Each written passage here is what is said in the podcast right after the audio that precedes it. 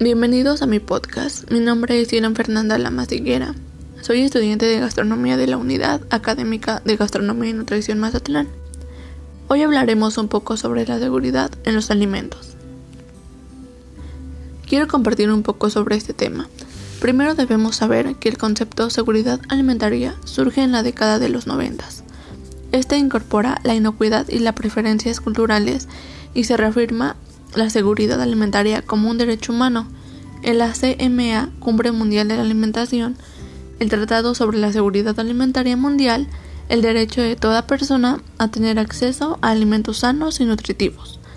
Para tener una higiene y seguridad alimentaria, primero el alimento debe de ser nutritivo, debe de ser una dieta equilibrada y basarte en la pirámide del buen comer. Eh, esto en el tema nutricional.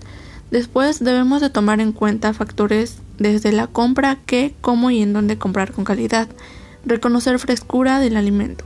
También en el, en el etiquetado, por otra parte, el almacenamiento y conservación. Después de la higiene general, de la cocina, del aseo personal, de los utensilios y de las superficies en donde vamos a manejar los alimentos. Cuidando siempre la higiene en la preparación cuidando que no exista una contaminación cruzada. Algunos ejemplos de la seguridad en los alimentos para una mayor calidad es el microencapsulado, de olores y de los sabores, las técnicas in vitro en modelos celulares para conocer el efecto de diferentes compuestos bioactivos, y por último las tecnologías de visión artificial para la mejora en el control del envasado. Bueno, esto sería todo por mi parte, espero que les haya interesado